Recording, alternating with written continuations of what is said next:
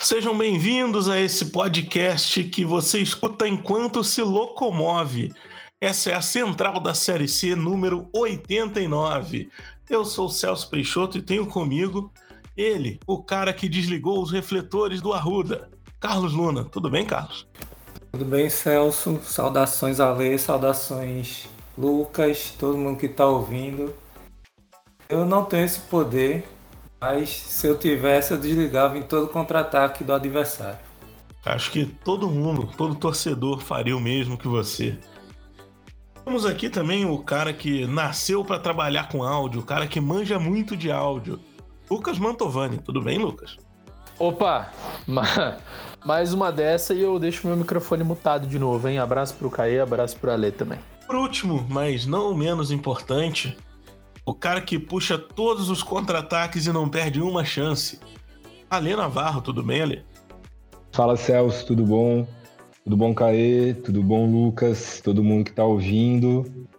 É muito contra-ataque puxado, muita chance aproveitada, mas muita bola para fora. Pode seguir a Central da Série C em várias redes sociais. Twitter, Instagram e TikTok, arroba Central da Série C.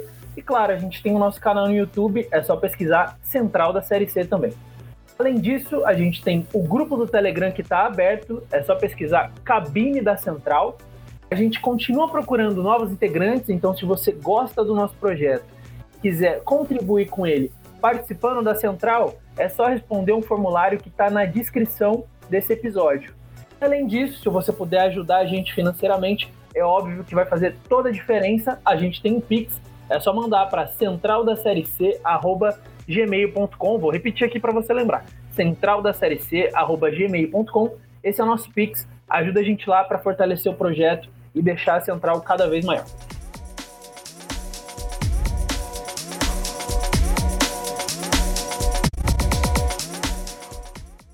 E começando a falar um pouco desses jogos dessa oitava rodada, um confronto dos times embalados, né? Figueirense e Ferroviário.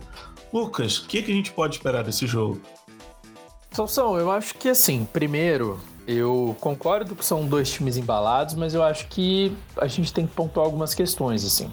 Porque não, não é só uma questão de pontuação, né? A gente tem que falar de desempenho dentro de campo, e dentro de campo, para mim o Ferroviário tem mostrado muito mais futebol do que o Figueirense, né? Se a gente pega último jogo das duas equipes, o Ferroviário fez uma boa partida, criou chances, é, demorou até para conseguir a vitória, né? É, em cima do Botafogo, mas poderia ter feito antes.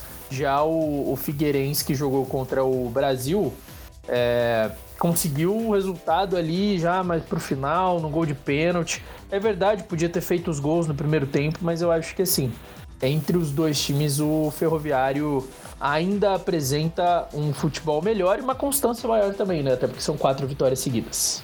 Eu tô com o Lucas nessa, acho que o desempenho do Figueirense ainda tá muito aquém. Eu não vejo com a, essa sequência de vitórias seja motivo para empolgação lá do lado catarinense. É. E o time recebe um ferroviário que esse sim tem melhorado nas últimas rodadas, né? Recuperou o caminho da vitória, né? Novamente fez mando de campo, apesar de ter trocado de estádio ali, né? Dentro de Fortaleza ainda. Mas conseguiu se impor, tá aí, venceu, encontrou o caminho da vitória. Então acho que é um jogo muito difícil para o Figueirense. Acho que o Ferroviário pode conseguir alguns pontos, apesar de não vir conseguindo fazê-lo fora de casa, né? Então, talvez por uma questão de postura o, o Ferroviário consiga, então, desempenhar melhor e arrancar ponto, começar a fazer ponto fora de casa. É, e o Figueirense, vamos ver se vai ser suficiente mais uma vez. A coisa do abafa, é, de ganhar o jogo na, na marra ali como foi a última vez que o time jogou em casa, né? Então é, veja um jogo e se o Ferroviário tiver ousadia e tal, for para cima entender aquele jogo, né? Porque o Figueirense é o time que joga em casa, tem a torcida que apoia, mas a torcida também muito exigente. Então se o Ferroviário sentir o termômetro desse jogo, poder aproveitar as oportunidades, botar a bola no chão mesmo e jogar seu futebol, acho que pode sair com a vitória lá de Florianópolis. É, e o Figueirense vamos ver aí. Eu tenho muita desconfiança quanto a esse time do Figueirense ainda. Mas é aquela coisa, né? É, vencer no abafa também funciona na Série C muitas vezes. E aí, de repente, o Figueira consegue um embalo nessa coisa mesmo de ganhar na força. Mas até aqui eu vejo também mais futebol do Ferroviário. Vai depender muito da postura jogando fora. Muito bem, agora um confronto paulista. Só que o destaque desse confronto não é por ser um confronto paulista. É esse Botafogo e Mirassol é o jogo do líder Mirassol contra o Botafogo do grande Paulo Baier e de Luciano Almeida, amigo do VAR. Olha, sem deixar o seu clubismo falar mais alto pelo Mirassol, mas lembrando que o Paulo Baier é um mito do não só do nosso podcast, mas do futebol brasileiro, né? uma lenda. O que, que você tem a dizer sobre esse jogo? Celso, todo respeito supremo ao Paulo Baier. Acho que o Botafogo tem muito a ganhar com a chegada do treinador. Resta ver se vai ter continuidade, né? A gente está acostumado a ver o Paulo Baier chegando, fazendo diferença nos clubes, mas de repente indo embora. É... E ele vai ter uma, uma tarefa um tanto quanto complicada uh, com esse Botafogo, porque trata-se de um time bastante inconstante, né? Um time capaz de grandes vitórias, mas também que entrega muito resultado, um time que oscila demais, mas também vai enfrentar o Mirassol que não sobra tanto em campo quanto sobra na tabela de classificação. Né? O Mirassol é o líder isolado, três pontos na frente do segundo colocado, mas todo jogo do Mirassol tem sido um jogo difícil. Claro que estrear logo contra o líder não é tarefa fácil, vai ser um jogo complicado. Botafogo vindo de uma fase bastante ruim. É, não vai ser no instalar de dedos que o, que o Paulo Baier vai conseguir acertar o time, mas uh, dá para tentar arrancar pelo menos um, um empate do Mirassol. Como eu disse, o time não sobra em campo, mas sempre sai com a vitória. Parece que a sorte está sempre do lado do Mirassol. Mas essa vez até quando essa sorte vai durar, né? O que, que você acha, Lucas? Então, Ale, eu acho que. Bom, falando primeiro sobre essa contratação do, se vocês me permitem, Deus Paulo Baia, tá? É assim que ele tem que ser tratado nesse podcast. É, acho que foi uma contratação muito bem feita pelo Botafogo. Me surpreendeu um pouco a demissão do Zago. É, ele parecia ser um cara que tinha um apoio ali de uma parte da torcida, parecia que tinha toda uma questão interna ali favorável. Mas a gente sabe que no Brasil não tem resultado, não tem vários resultados ruins que segurem técnico, né? Independente do, do quanto ele é querido, ou enfim. Acho que a contratação do Paulo Baier foi muito bem pensada nesse aspecto, assim, de se o time precisa melhorar na defesa, então a gente vai trazer o Paulo Baier. O Paulo Baier é um cara que sabe melhorar defesas. É, foi assim que o Criciúma dele chegou à segunda fase da Série C de 2021 e que muito e talvez pudesse subir com ele também, né? Só que ele foi mandado embora nesse meio tempo. É, então tô curioso para ver de que jeito que ele vai montar esse Botafogo. Botafogo que agora joga com três zagueiros.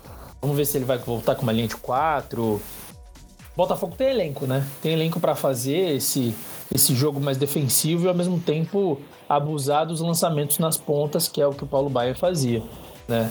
Também tem, tem jogador para fazer isso. Lado do Mirassol, eu acho que a grande dificuldade vai ser manter esses resultados, né? O Mirassol abriu seis pontos do Volta Redonda, hoje é o nono colocado da competição, né? O primeiro fora da zona de classificação. O time já tem 16, é, pode fazer uma. chegar a 20, chegar aí a, a mais pontos nessa. A gente não, não dá para falar é, primeiro turno, né? Assim, como se tivessem dois turnos, mas na primeira metade do campeonato. Então acho que pro Mirassol é, é, é, tentar manter essa pegada, né? A gente já viu times que despontaram muito, como Santa Cruz em 2020, por exemplo, e que depois morreram ao longo da competição, principalmente na segunda fase. Né? Mirassol que aí tem, tem feito bons jogos, né? O Ale falou que não tá sobrando muito, tanto assim.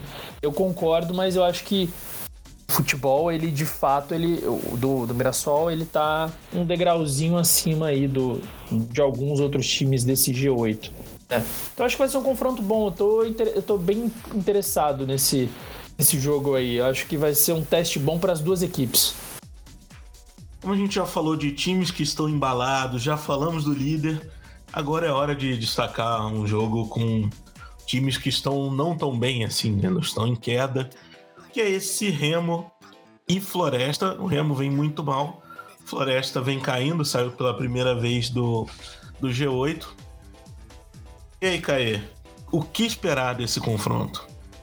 Então, um jogo que os dois entram pressionados, né? O clube do Remo, é, pelo porte da equipe, da expectativa com a qual entrou no campeonato, vem de novo buscar mais uma daquelas vitórias que o Remo tira na cartola tira da cartola, né? Em rodadas pares. para quem acredita aí nessa coisa, o Remo conseguiu se recuperar com a vitória em cima do Confiança fora na quarta rodada, depois ganhou do Mirassol, um jogo bastante difícil, que o time estava muito pressionado também.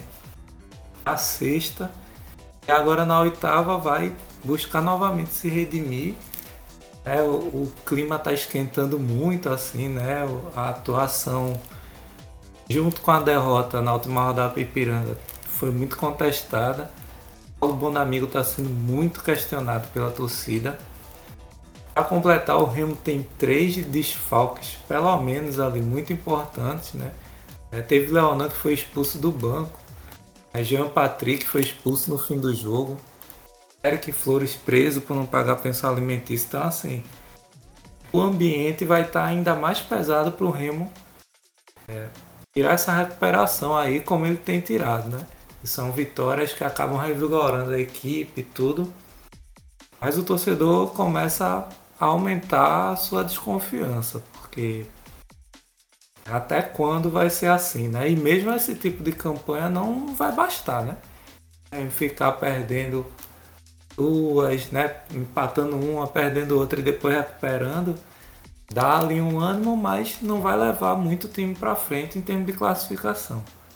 Ainda mais de acordo com a expectativa em cima da equipe, né? Que tinha. Antes já tem normalmente, porque o clube do Remo numa série C sempre vai ser indicado como favorito a subir. E ainda pelo elenco que montou pelo título paraense, a expectativa era muito alta, o time está muito atrás do que se esperava. Sobre o Floresta, o Floresta ele tá numa curva descendente no campeonato, né? Mas ainda é uma curva que tá levando a equipe para onde seria o objetivo realista. Assim. O meu objetivo realista do Floresta na temporada é subir de divisão no estadual e se manter a Série C. Então ficar ali pelo meio de tabela acho que é uma boa para o Floresta. É um time que joga com a bola no pé, até um time que dificilmente dá chutão e tudo. Interessante até de ver. Mas que também fica muito em banho-maria, assim, tem hora que poderia decidir os jogos e acaba ficando às vezes no empate, sofrendo até mesmo uma derrota no final, como foi na última rodada. E enfim, por enquanto, eu acho que é a campanha que o Floresta deseja. Né?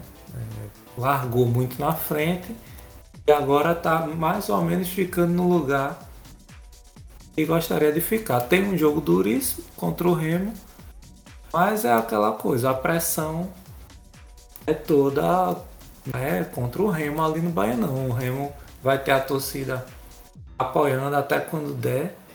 Mas a partir do momento que o gol não começa a sair, que o time começa a jogar mal, eu creio que a paciência do torcedor do Remo vai estar pequenininha nesse jogo especialmente. E aí o Floresta pode tirar vantagem disso. Bom, todas as perspectivas positivas, de fato, estão do lado do Remo, né? Inclusive até as perspectivas negativas que podem influenciar o time a sair de campo com uma vitória, que é justamente o que o Caê trouxe, que é a pressão da torcida. O... Já o Floresta continua seguindo com seus jogos amarrados, como desde o começo do campeonato, mas agora parou de dar resultado. É... O, concordo com o Caê de que agora o Floresta ocupa aí uma posição um pouco mais realista, mas uh, não tem futebol para brigar lá, lá para baixo contra o rebaixamento. É, acredito que o Floresta vai continuar uh, mantendo esse padrão ok, bom padrão, vai, vamos dizer assim, de futebol é, durante os próximos jogos, mas não dá para negar que os resultados, os resultados negativos impactam sim no desempenho do time, abalam a confiança e uma, mais uma derrota, somando quatro derrotas seguidas é, contra, esse, contra o Remo lá no Pará, um jogo dificílimo, pode, além de acarretar num desabamento ainda maior, pode bagunçar todo o planejamento do Floresta para o restante do campeonato, apesar do time estar tá aonde deveria estar. Agora, confiança e aparecidense, como é que tá esse jogo, Carlos? Cara, esse jogo vem com muita expectativa em torno do confiança, né? O confiança perdeu o Vitória, né? Era um jogo, claro, difícil em Salvador e tudo, mas pela proximidade na tabela, esperava que de repente o Confiança pontuasse, né? Já tem um clima muito ruim, né? Inclusive pro lado do treinador. A gente teve declaração de jogador essa semana fazendo meia culpa, dizendo que o treinador tem a culpa, que a culpa era do elenco. E quando tá assim, a gente vê que a pressão já é grande para o Confiança mudar de novo de treinador, né? Joga uma Aparecidense que é aquele time que para mim falta um pouco, né? O que eu tava falando do Floresta, de certo modo serve para Aparecidense, é uma equipe joga também, dificilmente dá chutão, tem alguns jogadores interessantes, o Alex Henrique, um goleiro muito seguro e tudo. O Eduardo Souza geralmente mexe bem, né, durante os jogos, ele não demora muito quando ele vê ali desacerto, quando toma um gol, ele já muda lá o 3 de uma vez. Eu gosto desse tipo de atitude. Mas falta o time ganhar os jogos, principalmente quando joga fora de casa. A Aparecidense fica muito satisfeita ali quando empata. Então, muitos jogos que poderia ganhar acabam empatando. Jogos que poderia, né, que o empate seria uma boa, acaba perdendo. É, até mesmo dentro de casa, né? Esse jogo de domingo contra o Floresta, fez 3 a 2 no final. E de novo o mesmo script ali, fez 1 a 0 no primeiro tempo, no começo do segundo tomou um gol. Aí Eduardo trocou 3, fez segundo, tomou o segundo de novo. Mas dessa vez teve mais ímpeto. E aí eu acho que a Aparecidense com mais ímpeto pode ganhar dessa confiança numa crise tão profunda, né? O confiança não saiu da crise desde o início do ano, né? A crise só se aprofunda e se tiver ambição e vontade de vencer o jogo, se tiver atitude, eu acho que a Aparecidense tem condições de levar. Olha, Volta Redonda e Botafogo. O que, que a gente pode esperar? Celso, uma coisa é certa, a gente pode esperar um bom jogo entre Botafogo e Volta Redonda. Uh, o Botafogo, principalmente por vir aí de alguns resultados não muito agradáveis para sua torcida, né? Uma sequência de clássicos contra o Campinense, onde não conseguiu vencer nenhuma das partidas e inclusive perdeu o, a final do Campeonato Paraibano, mas ainda assim é o segundo colocado da Série C. Tem um futebol muito co concreto, às vezes não tão prolífico, mas sabe segurar muito bem o jogo e sair com o resultado favorável e enfrenta um Volta Redonda que apesar de ter uma proposta muito dinâmica, muito ofensiva, uma proposta de, de pressão, um time que vem sobrando bastante contra os times da metade de baixo da tabela. Quando pega um time de camisa mais pesada, quando pega um time que está nas primeiras colocações, essa pressão acaba traindo o Volta Redonda. É, o time não tem fôlego para aguentar os 90 minutos e, apesar de assustar, acaba, tem acabado sempre deixando o resultado escapar nos, nos momentos cruciais da partida. Então, acredito que isso seja algo que venha sendo trabalhado né, no time do Volta Redonda. O time tem qualidade para fazer frente a esses times maiores, mas acredito que a pressão do Botafogo para sair com a vitória depois do retrospecto recente vai ser maior. Então, o jogo vai ser bom, grandes chances de vitórias do Botafogo, mas se o Volta Redonda souber domar os ânimos, dá para sair com um empate desse jogo. Lucas, o que me diz de ABC e Brasil?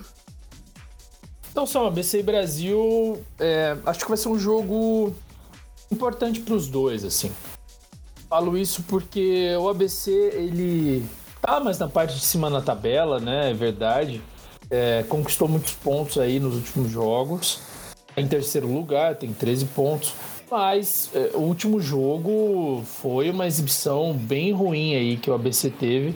E além disso, o ABC vai ter quatro desfalques ali, né? Tem quatro jogadores é, desfalcando por conta de suspensão, né? Por conta do, da treta que teve no final do jogo. Então, o Alisson, o Filipinho, o Eric Varão, o Marcos Vinícius. E assim, o Filipinho, por exemplo, é um cara muito importante para o esquema de jogo do ABC. O ABC que está precisando mostrar um pouquinho mais aí. Outra notícia que apareceu, que eu acho que não tem necessariamente a ver com o jogo, mas é legal a gente dar aqui, é que o Alan Dias, pelo jeito, fica fora por mais seis meses. É capaz de perder o campeonato inteiro. Né? Então, outra notícia ruim aí para o ABC. Falando em notícia ruim, tem que falar muito do desse Brasil, né? Que vem muito mal na, na classificação do campeonato. Tá em 17 lugar, tem só seis pontos na competição. Ameaçou apresentar alguma coisa no começo no começo de temporada, mas acho que o time é muito escasso, né? O elenco é muito escasso, faltam opções, não tem como fazer muita mágica. E o Brasil, ele ou começa a pontuar, ou eu acho que é muito dado que é um time que vai lutar para sobreviver na Série C, né? Não vai conseguir fazer muito mais do que isso, não. Claro que vencer o Brasil é das tarefas mais complicadas ainda fora de casa, mas jogando contra um ataque bom, igual o do ABC, é verdade, desfalcado, acho que vai ser um teste interessante para ver se o Brasil consegue evoluir. Não tem mostrado isso ultimamente. Agora eu vou falar desse Altos e Ipiranga, que é um jogo do Altos com o último colocado, fez só três pontos nesses sete jogos. E o time do Altos, depois que jogou contra o Mirassol, ele se reapresentou na última terça-feira. Os jogadores, junto com a comissão técnica, fizeram uma conversa ali para decidir né, como que vai ser de agora em diante. O técnico disse em entrevista que ele não cobrou os atletas nessa conversa, ele só passou o apoio e pediu a confiança de todos no trabalho dele. Lembrando que o Altos em casa fez três jogos, venceu o ABC, mas perdeu para o Botafogo de Ribeirão e perdeu para o Atlético Cearense. Então não é um time que inspira muita confiança dentro de casa. Já o Ipiranga fora de casa, ele não venceu, mas também não perdeu. Foram três empates até aqui contra Confiança, Paysandu e Campinense. Só fez gol na partida contra o Paysandu no 1 a 1. Os outros jogos foram 0 a 0 essa é uma partida para o time de Erechim ele embalar e se firmar no, dentro do G8, porque até agora não teve ainda duas vitórias seguidas, né? Perdeu em casa na primeira rodada e depois foi entre empates e vitórias até aqui, é, sempre intercalando. Essa pode ser a primeira rodada com duas vitórias seguidas da equipe. E ali, toco de volta para você porque Paysandu e Manaus. O que, que a gente pode esperar desse jogo? As previsões, Celso, são de um jogo bastante amarrado. Né? O Manaus segue sendo a equipe que não marca mais de um gol por partida. Né? Todos os jogos do Manaus acabam girando em torno de 1 a 0, 0 a 0, 1 a 1, mas isso vem dando resultado, muito por conta da excelente defesa, que está muito bem alinhada. São apenas três gols sofridos nesses sete primeiros jogos, mas o Paysandu vai ter ao seu lado, além da torcida, o retrospecto de que ainda não perdeu jogando em seus domínios, né? Então, os principais resultados do Paysandu são jogando em casa e também vem junto com uma raça, uma capacidade de tirar o resultado mesmo em jogo difícil, que é muito louvável, vamos dizer assim. E esse Campinense Vitória aí, Lucas? O que, que a gente pode esperar desse jogo? Cara, para mim um dos jogos mais interessantes também da rodada. A gente pega um Campinense que acabou de ser campeão aí estadual. É... E do outro lado, um Vitória que tenta embalar na competição, né? Fez um 3 a 0 um jogo que foi até um pouco fora da curva ali do que o time costumeiramente apresenta, mas que pode ser um, uma, um ponto de virada, né? Pode ser uma chave de virada aí para que o Vitória volte a, a encontrar bons resultados na, na competição, né? A gente pega o Vitória, inclusive, falando sobre isso, muitas informações aí nesses últimos dias que são importantes, né? O Paulo Carneiro finalmente foi destituído da presidência, mas ainda segue como conselheiro vitalício do clube. Né? É, tem jogador saindo, o Miller acertou a saída do Vitória, pelo jeito está indo para um time português. O lateral, Daniel Bolt, está próximo de também deixar o Vitória. O Geninho, esses dias, criticou a, a gestão do, do, do Vitória na, nas redes sociais, né? Falou que do jeito que foi era melhor não terem chamado ele. Então, assim, o clima ainda continua bastante conturbado. É, muita gente chega, muita gente sai. E, e, o Vitória precisa se concentrar o máximo possível para fazer render essa Série C, né? É, não dá para o time chegar aí e já só brigar pelo rebaixamento, né? Que é o que começou a se desenhar. É, do outro lado, o Campinense eu acho que caiu muito de produção em alguns jogos. É, eu acho engraçado até. O Campinense é um time de resultados até a gente pode classificar como injustos. Assim, alguns, em alguns jogos ele podia ter conquistado mais pontos, em outros jogos ele conquistou pontos que talvez não merecesse tanto, assim, se a gente pensar no jogo. Mas vai ser interessante para ver se o Campinense ele se firma aí nessa busca pela, pela classificação, pelo G8, né? É, os, os, últimos resultados aí da Série C não, tão, não foram tão bons, mas, né, de novo, o time vem de um estadual. Então acho que tem tudo para ser um jogo bem interessante entre as duas equipes. Para terminar, Carlos, São José e Atlético, o que a gente pode esperar dessa partida?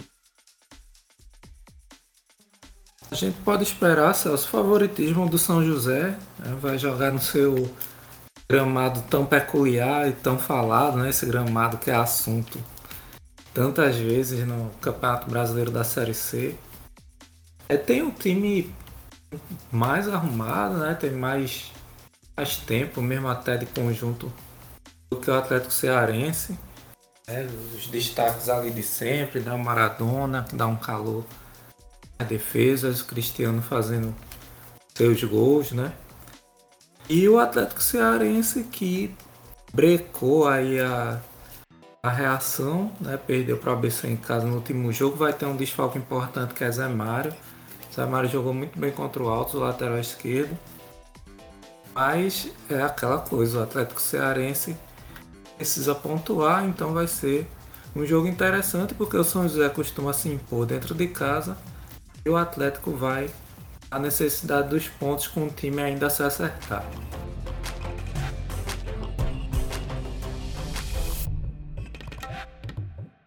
Antes de entrar nesses jogos da oitava rodada, ô Lucas, vou pedir para você, porque você conseguiu uma reação nessa semana, traz pra gente como que tá o nosso ranking de palpites. Bora lá, você acertou seis palpites essa semana. Bom desempenho, inclusive, hein, Celso? É foda. tá com 37 palpites corretos. O Caê, o vice-líder, acertou 2, tá com 26. Eu acertei 4 palpites, cheguei a 26 também, tô na vice-liderança. O Ale, um pouquinho mais abaixo, acertou 2, tá com 20. É isso. Muito jogo ainda, Celso, relaxa. Nessa rodada você passa o Carlos, o Carlos continua ali, os dois continuam com o mesmo aproveitamento e dividem a vice-liderança, ou o Ale crava tudo, passa todo mundo. Ah, vamos deixar aí para ver o que acontece. A rodada 8, que começa no sábado, dia 28, vulgo amanhã, para quem tá ouvindo no dia que sai esse podcast, 11 da manhã, com o São José enfrentando o Atlético, transmissão da N Sports. Eu vou dar o primeiro palpite, vou de São José. E Lucas? Eu vou de Zeca também, São José. Cadê? Então não dá nem pra dizer que a gente tá te copiando, né, Celso? É São José. E Carlos? Eu vou no aniversariante da semana, São José. 15 horas, Figueirense e Ferroviário, também com transmissão da N Sports. Olha, você que não pode me copiar dessa vez, dá o primeiro palpite. Eu vou de ferroviário. Apesar de eu achar que o Ferroviário tem grande chance de levar, eu vou de empate. Figueirense. Você nessa, eu vou de Figueirense. O do Wilson. Às 17 horas, Campinense e Vitória com transmissão do Dazon, do The Esportes, da Band e do TikTok. Aí, deixar você primeiro. Campinense. Vou de Raposa também, acho que da Campinense. Vou de Campinense também. Tá na hora de vencer nascer o Campinense, né? Mas eu acho que não vai ser dessa vez, não. Vai dar empate. Às 18 horas, Confiança e Aparecidense com transmissão da TVN. É um jogo difícil. Vou deixar pro Lucas ser o primeiro. Celso, eu acho que vai dar empate esse jogo aí. Joguinho difícil vai ser esse de assistir, hein? Eu acho que vai dar empate também. Mas. Aparecidense. Eu vou ser o único que vai confiar. Confiança. Às 19 horas, ABC e Brasil, transmissão do Dazon e do The Sports. Vou começar apostando no ABC. E aí, Carlos? ABC. Vou de ABC também. Três letras, ABC. No domingo, dia 29, 11 da manhã, Volta Redonda e Botafogo de João Pessoa. Transmissão da TVN. Eu vou deixar o Ale primeiro agora. Vou confiar na volta redonda, hein? Acho que vai sair empate desse jogo. Apesar da campanha do Volta Redonda em casa, eu acho que dá empate. Tá redonda. Vou te voltaço. 15 horas, Altos e Ipiranga, transmissão da TVN. Carlos, primeirão seu. Empate. Cara, eu vou de Altos, tô nem aí. Ipiranga. Vou de Ipiranga. Imitar o Ale. Às 17 horas, Botafogo de Ribeirão e Mirassol com transmissão do Dazon e do The Sports. Eu vou de Botafogo. E Ale? Vai de Mirassol? Mesmo achando que eu acho que vai dar empate. Mas eu vou de Botafogo. Mirassol ganha. Então, eu só acho que vai ser um jogaço, mas vai dar empate. Às 19 horas, Remo e Floresta, transmissão do Dazon e do The Sports. Lucas, começa essa. Emo. Carlos, Floresta é bom amigo Caio. louco. Causou, causou. É. Acho que o Bonamigo cai se perder pro Floresta mesmo. Não, eu, eu também acho. Só não acho que, que perde, mas. Eu não acho que vai perder, mas tudo bem. É, não. E ele, Olha, eu ia. Eu ia apostar numa remada. Mas não tão grande quanto a do Caê, viu? Eu vou apostar em empate. eu acho que dá remo. Não vou ser tão ousado assim, não. Mas se o, se o Carlos acertar esse Floresta aí, a gente dá dois pontos pra ele. Eu tô só a favor. Eu não sou a favor, não, hein? Dois pontos é o caralho.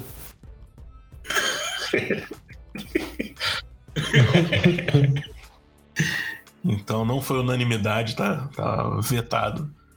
Ponto duplo. Fechando a rodada. finalmente fechando a rodada numa segunda-feira depois de muito tempo, no dia 30, Paysandu e Manaus às 20 horas, transmissão do Dazon e do The Sport.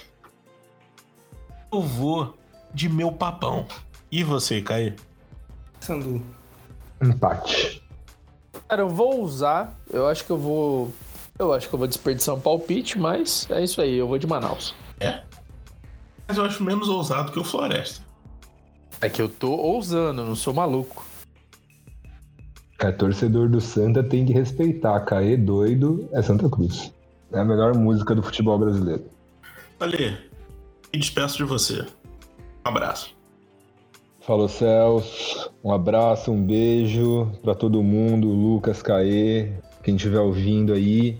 Semana que vem tamo de volta. Lucas, é, alguns integrantes podem não gostar de você, mas eu gosto. Um abraço. Falou, Celso. Abraço, Caí ali. Abraço pra todo mundo que escutou a gente. Bora pra mais uma rodada. Caê, desliga os disjuntores da nossa conversa. Um abraço. Abraço Celso, abraço Ale, abraço Lucas, abraço todo mundo aí que ouviu.